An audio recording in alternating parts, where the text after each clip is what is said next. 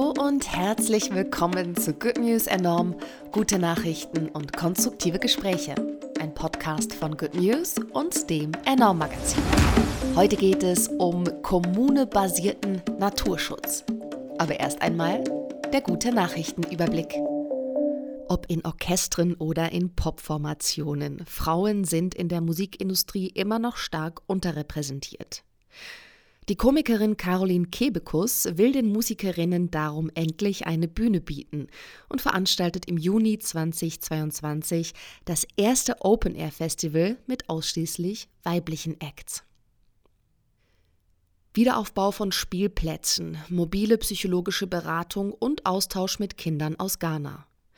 Die Kinderrechtsorganisation Plan International will ab Januar 2022 die Kinder und Jugendlichen in der Flutregion Eschweiler bei Aachen mit einem zweijährigen Hilfsprogramm unterstützen. Frankreich untersagt künftig den Kauf, Verkauf und die Zucht von wilden Tieren für Auftritte in Wanderzirkussen. Im Pariser Parlament wurde dazu ein entsprechendes Gesetz verabschiedet. Auftritte, Haltung und Transport von wilden Tieren sollen in sieben Jahren illegal sein. Die jahrelange Goldgewinnung bei Johannesburg hat die Böden mit Chemikalien vergiftet. Nun hat der Student Thiago Campbell möglicherweise eine Methode gefunden, die Böden wieder zu entgiften.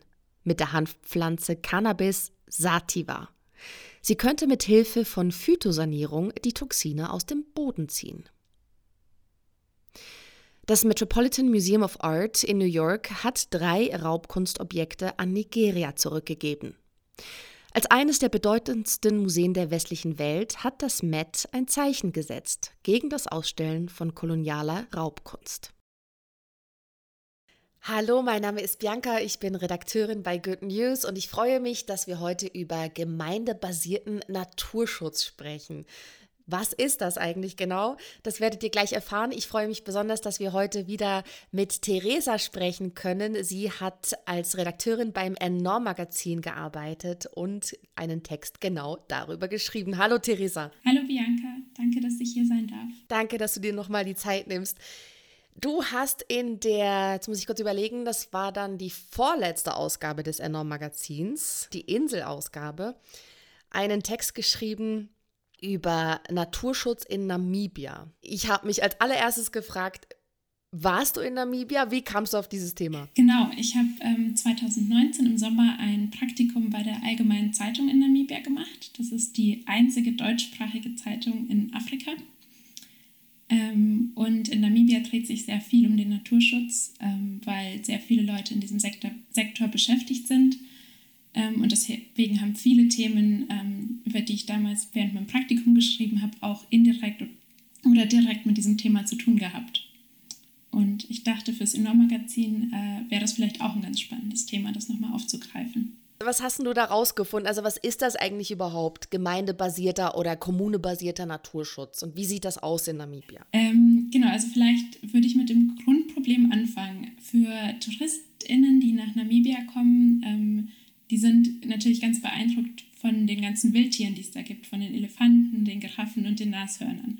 Aber du kannst dir sicher vorstellen, wenn du da dauerhaft lebst und äh, eine Elefantenherde über deine Felder zieht oder ähm, in deinem Vorgarten steht, dann ist das natürlich ein ambivalenteres Verhältnis zwischen Tier und äh, Mensch, als das jetzt vielleicht aus unserer europäischen Touristenperspektive ähm, ist.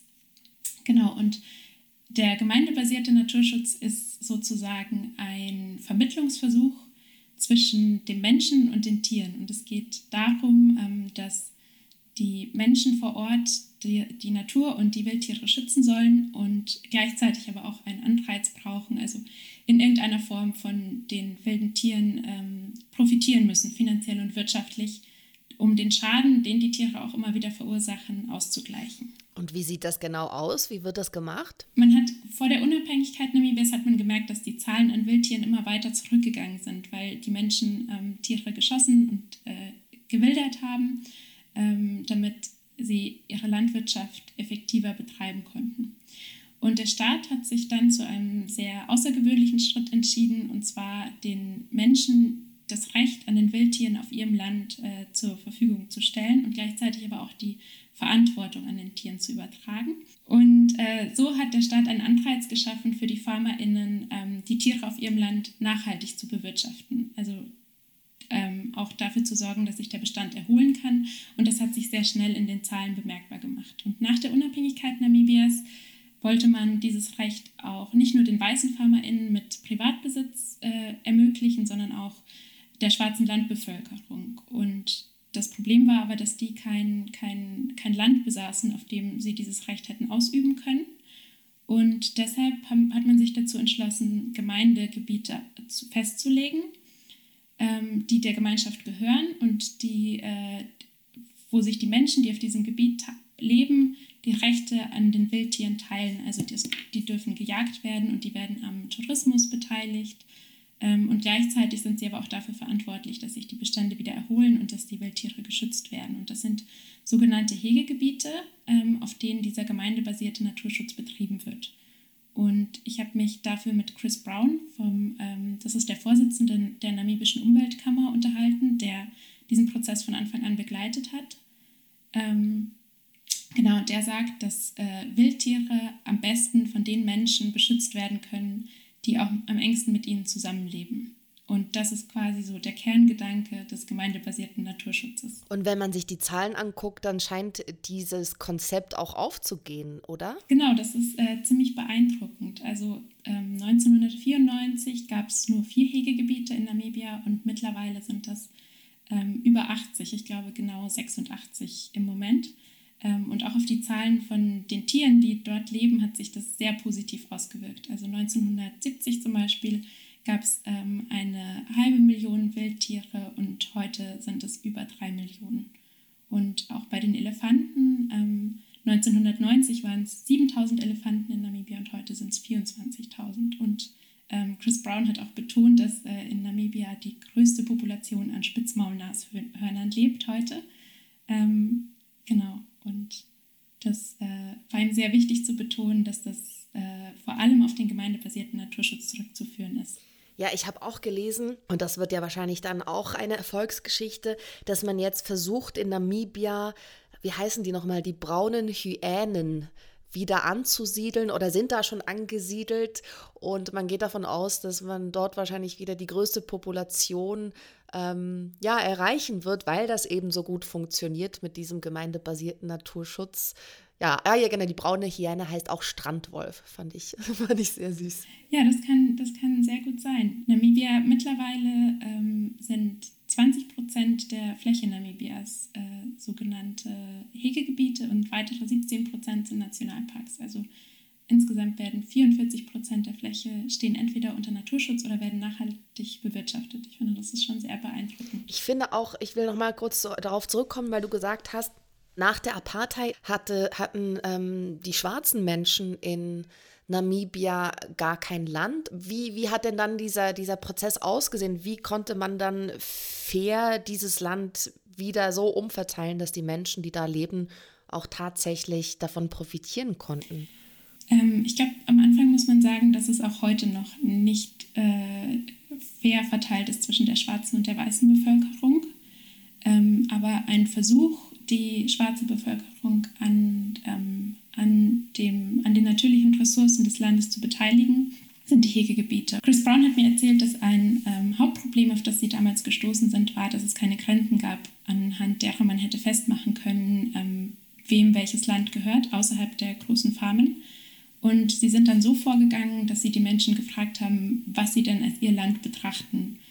Und dann haben die gesagt, von dem Baum bis zu dem Fluss, äh, das ist unser Gebiet und dahinter beginnt ein anderes Land. Und so haben sie mit den verschiedenen Stämmen gesprochen und dann die Grenzen anhand dieser Selbstzuschreibungen festgelegt. Und wenn 70 bis 80 Prozent innerhalb einer Conservancy, so heißen diese Hegegebiete, ähm, gesagt haben, sie würden gerne ein Hegegebiet gründen, dann wurde der Bevölkerung das Recht an diesem Land übertragen. Das klingt mega gut. Normalerweise hört man ja immer nur, dass so Grenzen von außen irgendwie im Nachhinein künstlich geschaffen worden sind. Ich kann mir vorstellen, dass das auch ein Teil des, des Erfolgsmodells ist, dass die Menschen, die da leben, auch einfach bestimmen konnten und sagen konnten, bis da und da, ja, geht halt unser Land und dass es nicht so künstlich von außen kam. Ja, das glaube ich auch. Ich glaube, dass es ähm, bestimmt auch zur Akzeptanz beigetragen hat, dass man die Menschen an dieser wichtigen Entscheidung beteiligt hat und dass das bestimmt auch dazu geführt hat, ähm, dass es auch heute immer mehr Hegegebiete werden. Und meinst du, dieses Konzept könnte man auch auf andere Länder übertragen oder ist das was sehr Namibia-spezifisches? Das ähm, habe ich Chris Brown auch gefragt, weil es klingt ja nach einer perfekten Lösung. Und er hat äh, mich da ein bisschen auf den Boden der Tatsachen zurückgeführt und hat gesagt, dass sich dieses Konzept auf ungefähr 60 Prozent des afrikanischen Kontinents und große Teile Asiens und Lateinamerikas übertragen lassen würde. Ähm, in Europa wäre es allerdings schwierig anzuwenden. Und der Grund dafür, den er mir genannt hat, ist, dass es nur in Gebieten funktioniert, ähm, in denen heimische Pflanzen und Tiere einen höheren Ertrag erzielen können als konventionelle Landwirtschaft. Und weil hier in Europa die Boden, Böden fruchtbar sind und es viel Niederschlag gibt, ähm, würde das hier nicht funktionieren. Er hat da als Grenze für den Niederschlag gesagt, es funktioniert, wenn in einem Gebiet weniger als 800 mm Niederschlag im Jahr fallen.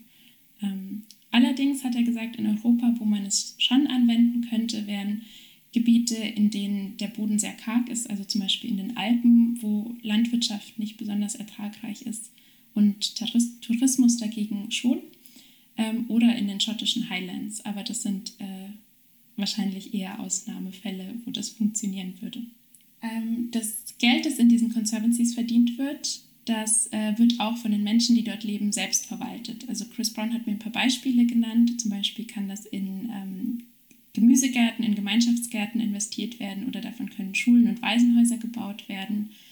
Ähm, manche Conservancies zahlen die Überschüsse auch in Bar an die BewohnerInnen der Conservancy aus.